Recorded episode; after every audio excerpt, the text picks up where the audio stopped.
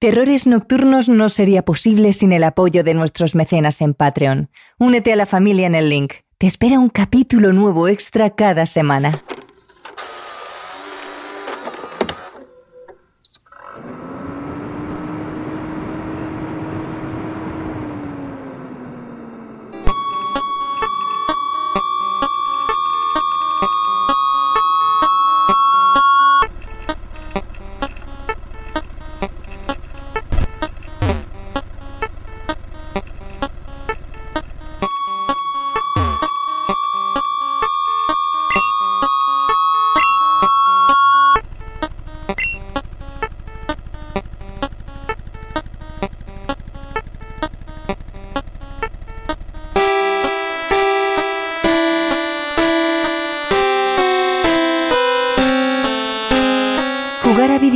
Es uno de los hobbies más comunes del mundo.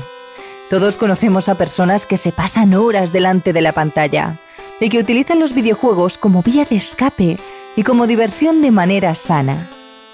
Pero hay algunos que convierten esta simple afición en una obsesión. En el año 2015, Heish, un joven taiwanés de 32 años, murió de agotamiento delante de su pantalla en el cibercafé Grand Kaohsiung. Los cibercafés en Taiwán son conocidos por abrir 24 horas al día, 365 días al año. Tienen incluso lugares de descanso para que la gente se eche una cabezada entre partida y partida. Es por eso que los empleados, acostumbrados a ver a Hayes echar cabezadas en su mesa, no se dieron cuenta de que había muerto de frío y de agotamiento hasta muchas horas después. La obsesión por los videojuegos mata, y esta historia, la de Hayes, es solo un ejemplo. Pero hay algunos videojuegos que matan más que otros. Algunos han dejado un reguero de muertes, suicidios, asesinatos, historias turbias y sucesos paranormales son los videojuegos más malditos de la historia y de ellos os hablaremos hoy en Terrores Nocturnos. Terrores Nocturnos con Emma Entrena y Silvia Ortiz.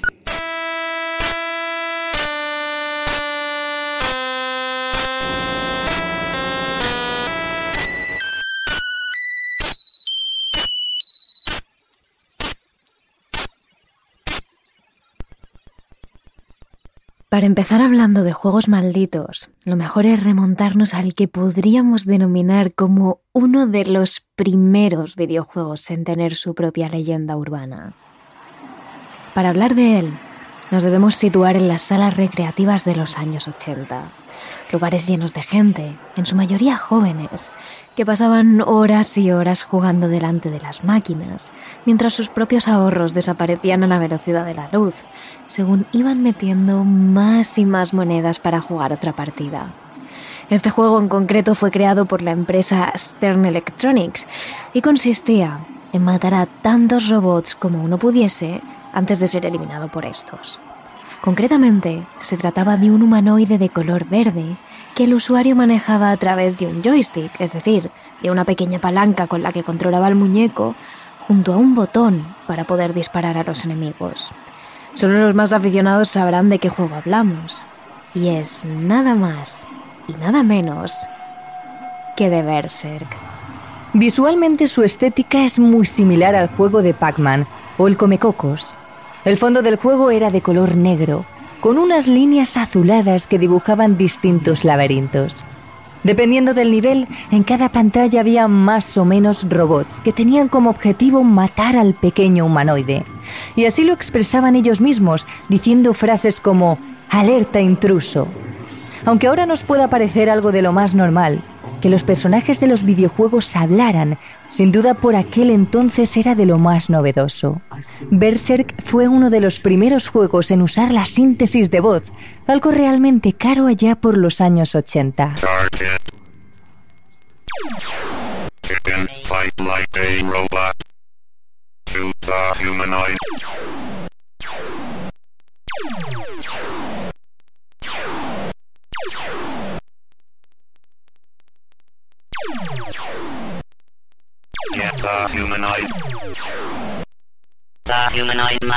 Pero dentro de este juego futurista de robots y de acción, nos interesa sobre todo un personaje, Evil Otto, el peor enemigo de todos. Una cara sonriente que persigue al protagonista del juego en caso de que éste se quede mucho tiempo parado en una pantalla. Va a una velocidad mucho más rápida que él. Por lo tanto, lo mejor es que no lo encuentres, porque a no ser que te pille cerca de la puerta para pasar al siguiente nivel, será imposible esquivar su ataque. Ya sea por Eviloto o por los robots, que cada vez son más, o incluso por las propias paredes del laberinto, que también te matan si las tocas, verse que era un juego de lo más estresante. Pero también uno de los favoritos de los jóvenes. Todo era diversión y risas, hasta que al poco tiempo de salir a la venta, dos chicos murieron justo después de haber perdido jugando al Berserk.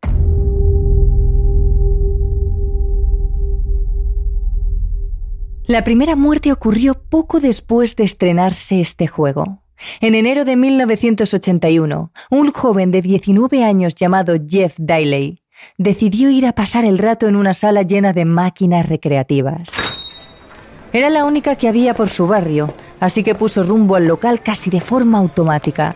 Se sabía el camino a la perfección porque se pasaba allí todo el tiempo. El ir a jugar después de un día de mucho trabajo le ayudaba a evadirse, a centrarse en otras cosas y a olvidarse del resto de problemas. Como de costumbre, saludó al dependiente del local y se dirigió a una de las últimas máquinas que habían traído hacía pocas semanas. Aquella que tenía una pantalla luminosa en la que aparecían unas letras en medio que decían Berserk. Sacó su cartera llena de moneditas y metió la primera de ellas. No tardó mucho en morir, apenas había conseguido muchos puntos, así que rápidamente introdujo la siguiente.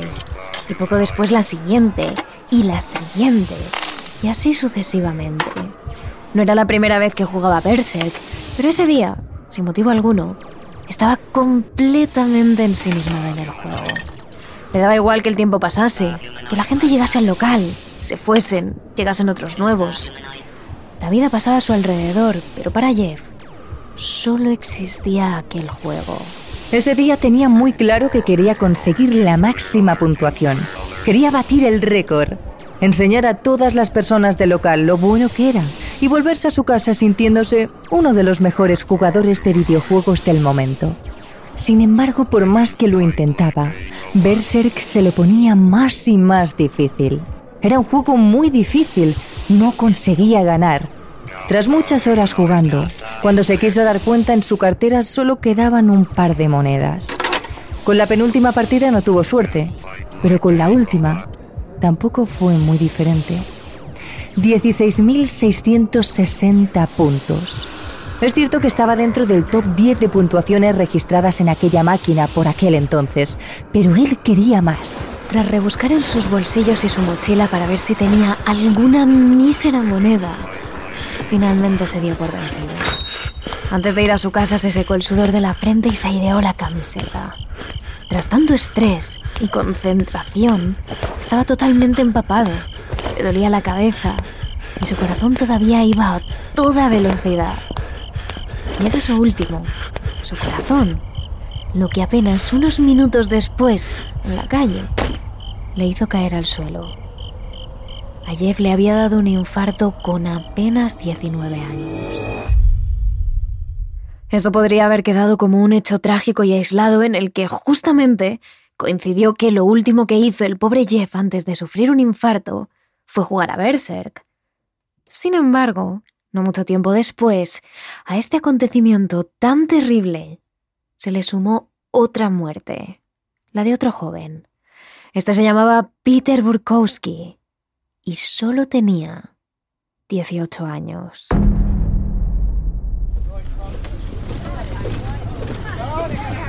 Nos situamos en Illinois, Estados Unidos, concretamente en una ciudad llamada Calumet City. Por aquel entonces, en aquella pequeña localidad, existía una sala de juegos que sin duda era el paraíso de todos los jóvenes de la ciudad. Se llamaba Friar Tuck.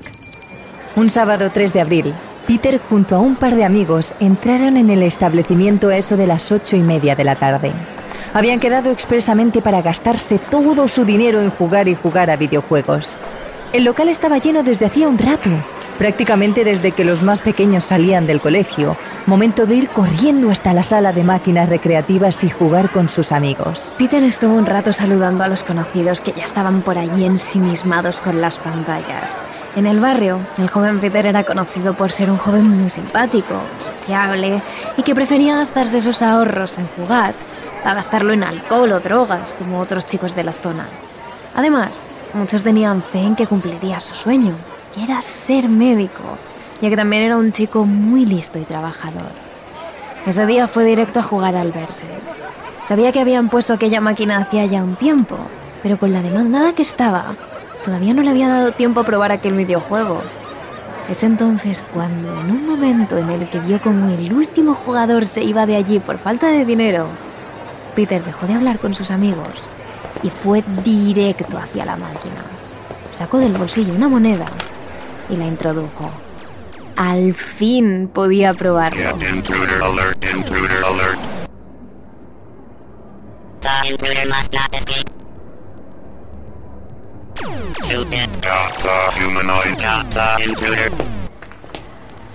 Tras no mucho tiempo jugando, aunque el suficiente como para estar ya exhausto, Peter decidió apartarse de la máquina.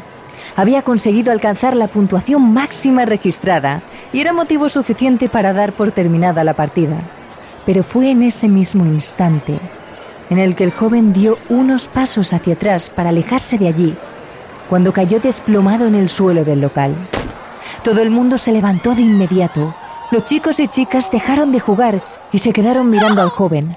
Las personas que fueron a socorrerle no conseguían despertarle, pero lo peor fue cuando decidieron pararse a escuchar los latidos de Peter. No había. Su corazón se había detenido por completo, segundos después de haber abandonado Berserk. Al día siguiente, en los periódicos de la zona, aparecía la noticia de la muerte de Pete junto a las declaraciones de los forenses. Por lo que se ve, existía tejido cicatrizal en el corazón del joven de antes de lo ocurrido. Lo que quiere decir que Pete llevaba arrastrando estrés desde bastante antes de jugar al Berserk. Hay quienes dicen que realmente fue el juego el único desencadenante de todo, el culpable de su muerte, ya que estaba maldito.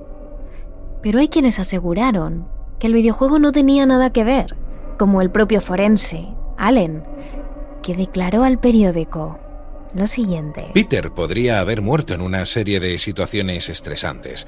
Una vez tuvimos un niño que tuvo un ataque al corazón mientras estudiaba para un examen. Eh, simplemente sucedió que murió frente a un videojuego, pero también es bastante interesante. Tras lo ocurrido, y sumándole la muerte anterior del joven Jeff, los rumores acerca del juego comenzaron a crecer como la espuma. Se empezó a decir que el videojuego estaba maldito, que Evi Loto, el mayor enemigo del juego, representado con una cara feliz, era el mal hecho realidad, algún tipo de entidad que observaba a los jugadores y acababa con ellos. Ya sea a causa del videojuego o del estrés en general, lo cierto es que la muerte de los dos jóvenes segundos después de abandonar el juego de Berserk crearon tal conmoción en la gente que meses más tarde la empresa creadora del juego se vio obligada a retirar este para siempre. Bercek, sin duda, parecía estar maldito, y lo mejor era ponerle un punto y final a ese videojuego. El siguiente juego del que os hablamos es el Project Zero, un juego de PlayStation 2 desarrollado por el estudio japonés Koei Techimo en el año 2001. Se trata de un horror survival, es decir, un juego que básicamente consiste en sobrevivir ante un entorno lo más terrorífico posible, ya sea un apocalipsis zombie, una catástrofe, un virus. En este caso, el juego se sitúa en la mansión Himuro, una mansión encantada en un punto indeterminado de Japón, en la que pasaron cosas absolutamente terribles, aunque nadie sabe exactamente qué con certeza. Y sobre todo, una mansión sobre la que pesa una terrible maldición. Precisamente, a investigar todo esto acuden un famoso escritor de novelas, Takamine, junto a su aprendiz, Mafuyu, y su hermana pequeña, Miku. En un principio la idea es que Takamine entre solo a la mansión a investigar sobre la maldición, mientras que Mafuyo y Miku se quedan en casa. El problema llega cuando pasan los días y el escritor no vuelve de la mansión. Es entonces cuando su aprendiz Mafuyu decide entrar a buscarlo, pero él también desaparece. A Miku solo le queda una opción, entrar ella misma a la mansión en busca de su hermano mayor y del aprendiz, antes de entrar, se arma con su cámara de fotos, una cámara de fotos antigua que le regaló su madre antes de morir, y que según contó, podía captar todo aquello que el ojo no podía ver. Miku se adentra en la mansión Himuro junto a su cámara, pero lo que encuentra dentro es mucho peor de lo que espera. En el interior de la mansión encuentra los fantasmas de aquellos que perecieron allí, las almas en pena de los que sufrieron y ahora siguen atrapados en nuestro mundo. Esos fantasmas solo tienen una forma de salir, sacrificando a Miku en el llamado ritual de estrangulamiento, del que os hablaremos un poco más adelante. A partir de ese momento el objetivo del juego es muy claro, encontrar a Takamine, atrapar el alma de los espíritus haciendo fotos con la cámara antigua y simple y llanamente sobrevivir a los terribles ataques de los fantasmas que la persiguen. El juego fue revolucionario en la época para empezar porque introdujo la cámara como arma principal en un videojuego, pero también por la dinámica de los fantasmas. Todos ellos respondían al miedo y al terror tal y como está entendido en Japón, provocando escenas verdaderamente escalofriantes en Oriente y totalmente dantescas en Europa. Sin embargo, lo más escalofriante del juego fue la afirmación que durante mucho tiempo lo acompañó. Basado en hechos reales. Y es que en Japón se cree que la mansión Himuro existe realmente y que en ella se cometieron terribles rituales y asesinatos. Aunque hay tanta información cruzada y tantas versiones, que la historia se cruza con la leyenda. Así que esta es la leyenda de la mansión Himuro.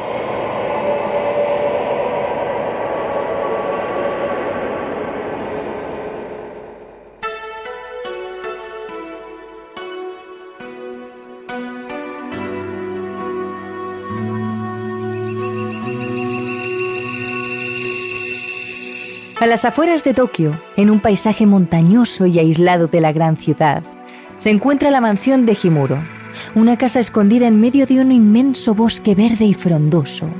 Tiene la estructura típica de las casas japonesas.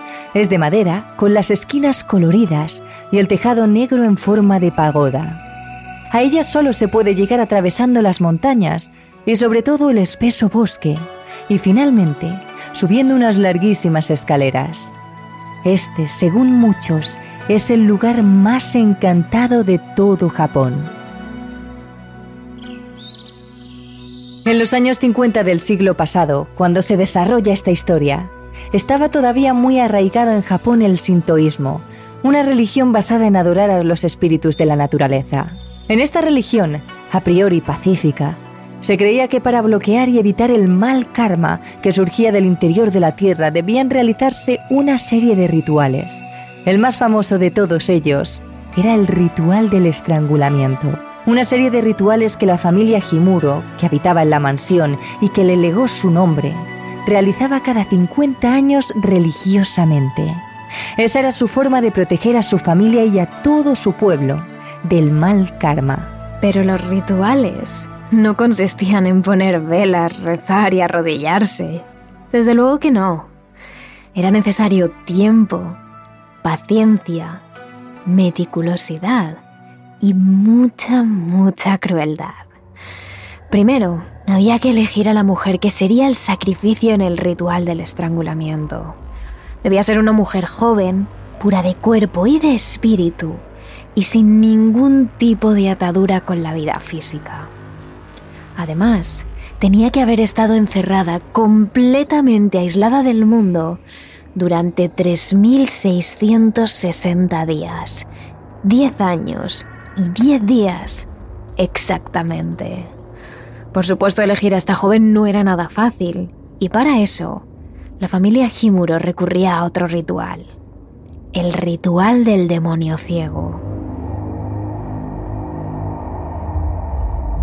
La familia Himuro cogía a todas y cada una de las niñas aún puras del pueblo y las escondía en diferentes lugares de la mansión. Después, traían al llamado demonio ciego, que no era más que una mujer vestida con un kimono blanco y rojo y el cabello negro y liso, completamente suelto, a la que le colocaban una máscara con pinchos sobre sus ojos, de manera que estos sangraban y quedaban inutilizados. Así, la mujer quedaba completamente ciega. Después, esta mujer era obligada a buscar a todas y cada una de las niñas por toda la mansión. Una a una, entre llantos, temblando cada vez que el demonio ciego pasaba a su lado, eran encontradas y es que su futuro dependía del orden en el que eran descubiertas.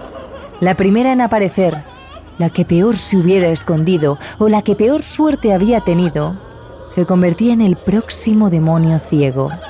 Y a la última, se convertiría en el sacrificio para el ritual del estrangulamiento. ¿Y cuál era exactamente su destino? ¿En qué consistía el ritual del estrangulamiento? Como hemos dicho, lo primero era encerrar a esa joven pura y sin ninguna conexión con la vida, en algún recóndito lugar de la mansión durante 10 años y 10 días. Durante ese periodo de tiempo, la niña, que poco a poco se iba convirtiendo en adulta, prácticamente no podía tener ningún estímulo. Se encontraba en una habitación de madera o de piedra, sin ninguna comodidad y sin ninguna decoración para que no descubriera un gusto por el arte. Tampoco se la dejaba hacer deporte, salir a pasear o simplemente recorrer los bosques para que no se atara a las aficiones terrenales o a la naturaleza. Y por supuesto, no tenía permitidas las visitas. Su única compañía era la de los guardas, que tres veces al día entraban en su celda para ponerle una bandeja de comida sobre el suelo. Comida de lo más insípida posible, para evitar que la niña disfrutara de la gastronomía. Una vez pasan los 10 años y 10 días, se saca la niña pura, convertida ahora en una sacerdotisa completamente vestida de blanco para representarlo. Y se la lleva al llamado altar de cuerda, que no es más que un altar de piedra sobre el que tumbarla. A su alrededor, el bosque y los miembros más importantes de la sociedad, todos vestidos con sus mejores kimonos y en posición de rezo. Allí cinco cuerdas son atadas a sus muñecas, sus tobillos y su cuello. Cada una de estas cuerdas representando a una de las cinco grandes familias de la región que asisten al ritual. Una vez las cuerdas están firmemente atadas a las extremidades de la sacerdotisa, se atan también a cinco bueyes. Y después de varios rezos y ritos, los bueyes son azuzados y empiezan a tirar sin piedad de las cuerdas. Poco a poco los músculos se estiran hasta que se rajan. Los huesos de la sacerdotisa se van rompiendo. Finalmente, las extremidades y la cabeza de la pobre mujer se separan del resto de su cuerpo hasta que queda completamente desmembrada. Tras este ritual, se dejaba que las socas que habían desmembrado a la sacerdotisa se fueran empapando de sangre poco a poco, hasta que prácticamente chorreaban de la sangre de la víctima.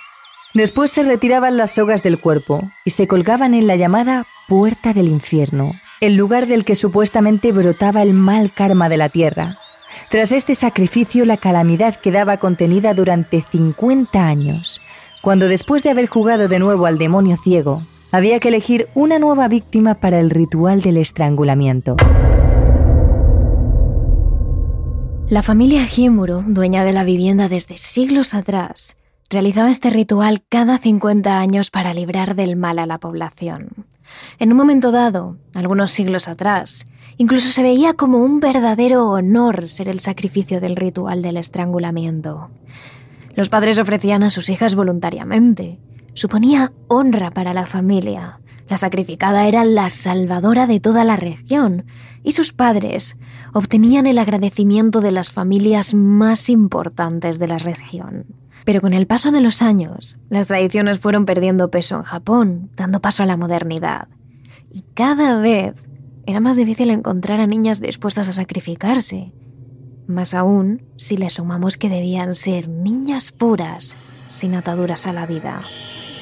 A mediados del siglo pasado, sobre los años 50, los Himuro tuvieron que realizar el ritual una vez más.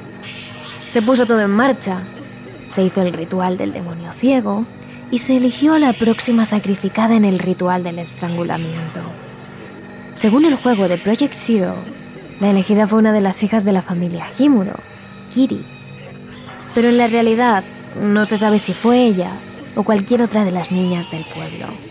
Sea como fuere, el caso es que la niña elegida, pura física y mentalmente, sin ningún tipo de atadura con la vida, fue encerrada en la sala de aislamiento de la mansión Himuro, sin ningún tipo de estímulo.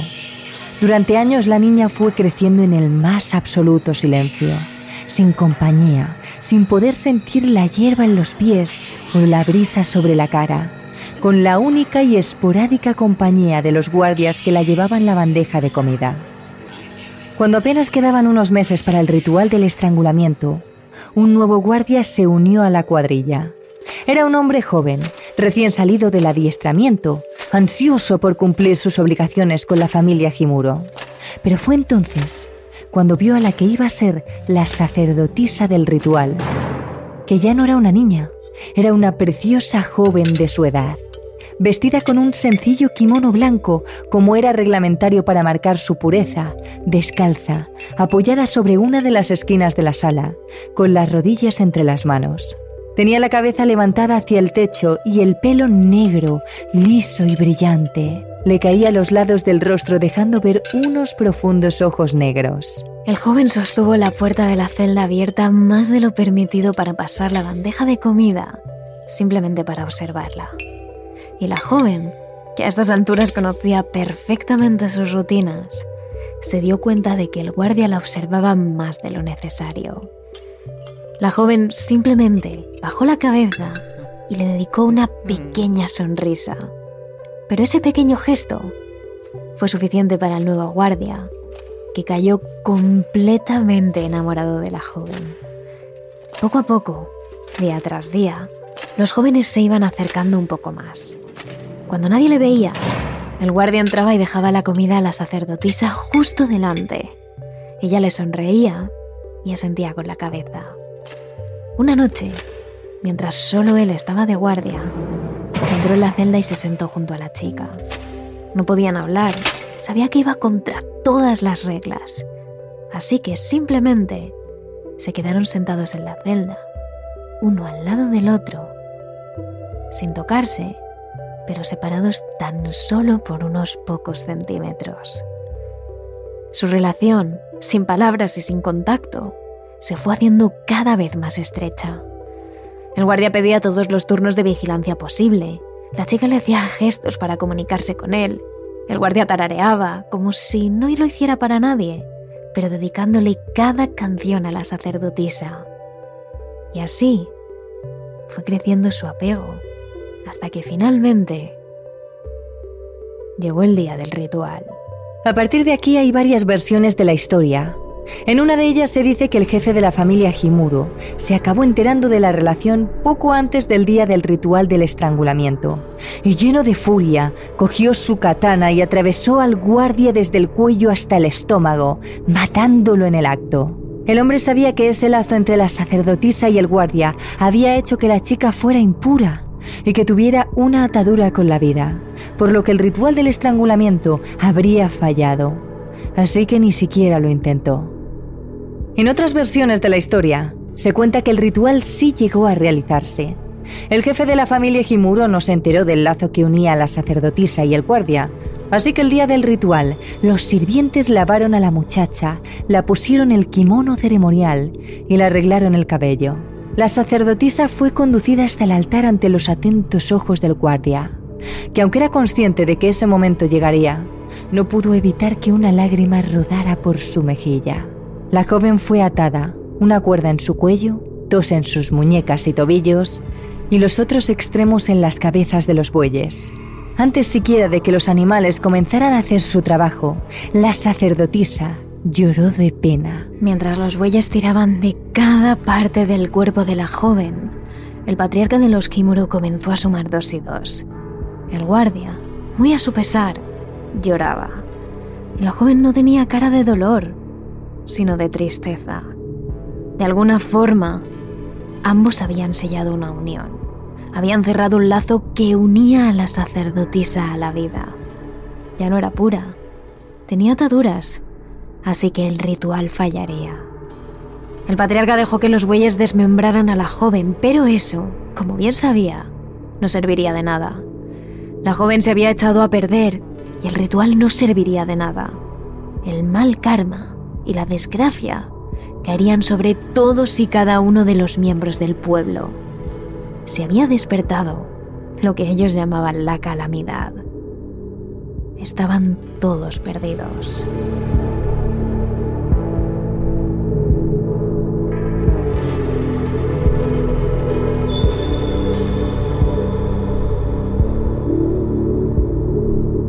Fue entonces cuando el jefe de la familia Himuro cogió su katana y asesinó uno a uno a todos los miembros de su familia. Y finalmente se suicidó él mismo. En total, siete personas fueron brutalmente asesinadas ese día.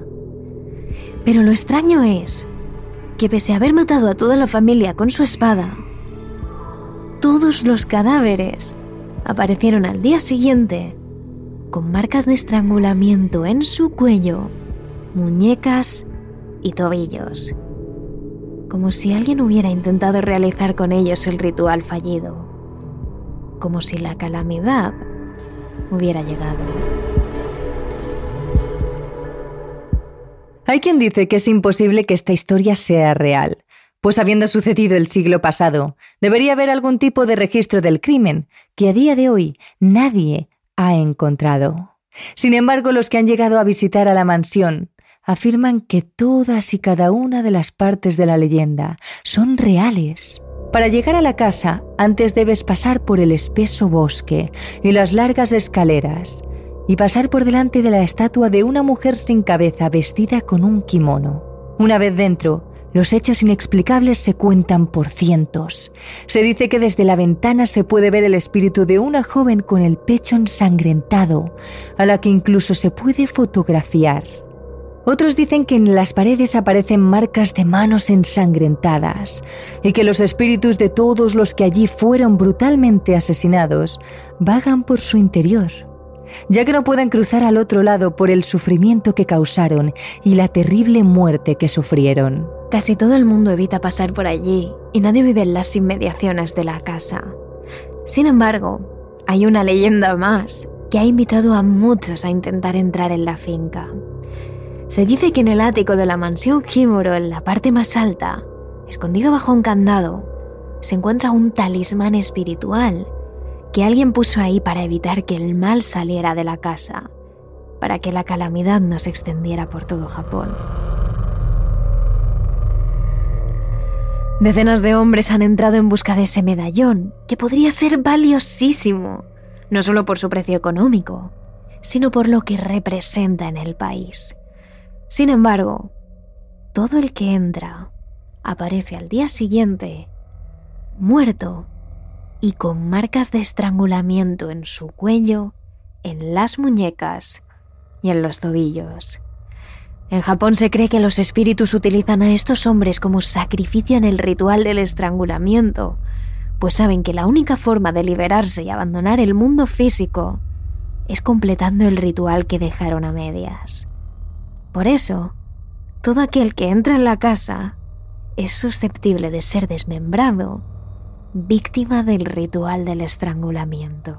Poco a poco, la leyenda se ha ido haciendo cada vez más grande. La última incorporación a la leyenda es que se dice que la mansión de la familia Jimuro estaba unida por medio de túneles a tres casas cercanas de los alrededores, aunque nadie sabe quién los construyó o para qué propósito se utilizaban.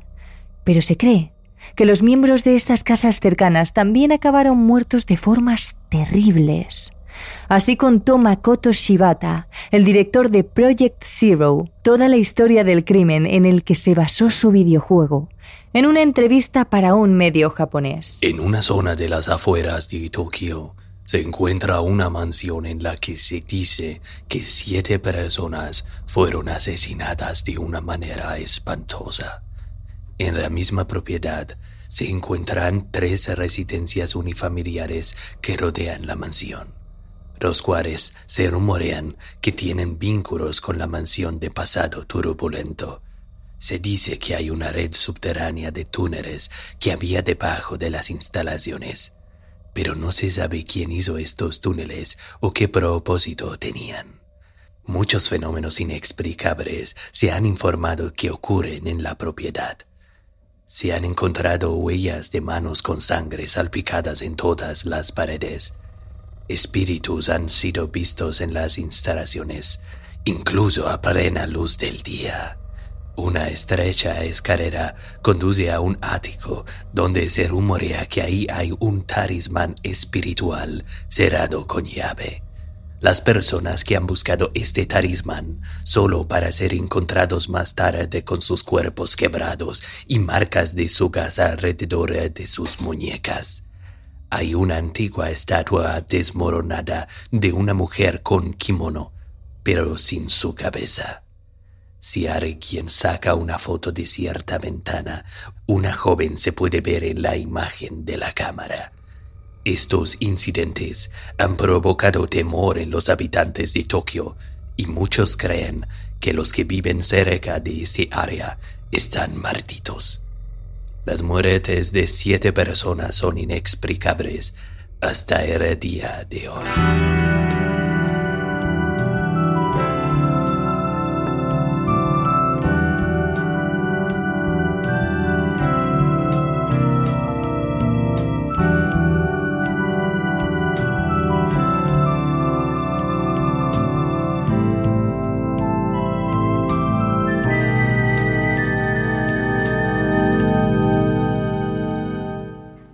Estos son solo dos de los juegos más malditos del mundo. Pero evidentemente nos hemos dejado muchos en el tintero. Uno de ellos, el terrible y endemoniado Sat Satan, un terrible juego que procede de la Deep Web, la parte más oscura y oculta de todo Internet. Lo tenéis en el capítulo extra de nuestra página de Patreon. Los demás los dejamos para una segunda parte. Pero ya sabéis que a lo largo de la semana os estaremos hablando de estos videojuegos malditos en nuestras redes sociales. Somos arroba terroresn en Twitter y arroba terroresnocturnos barra TRN en Instagram y TikTok. Y ya sabéis, la próxima vez que juguéis a un videojuego, pensad que puede ser la última. Terrores Nocturnos realizado por David Fernández Marcos.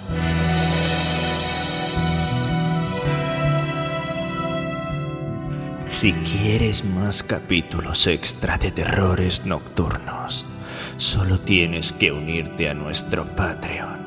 Síguenos en nuestras redes sociales. Somos arroba terrores en Twitter y arroba terrores nocturnos barra baja TRN en Instagram y TikTok.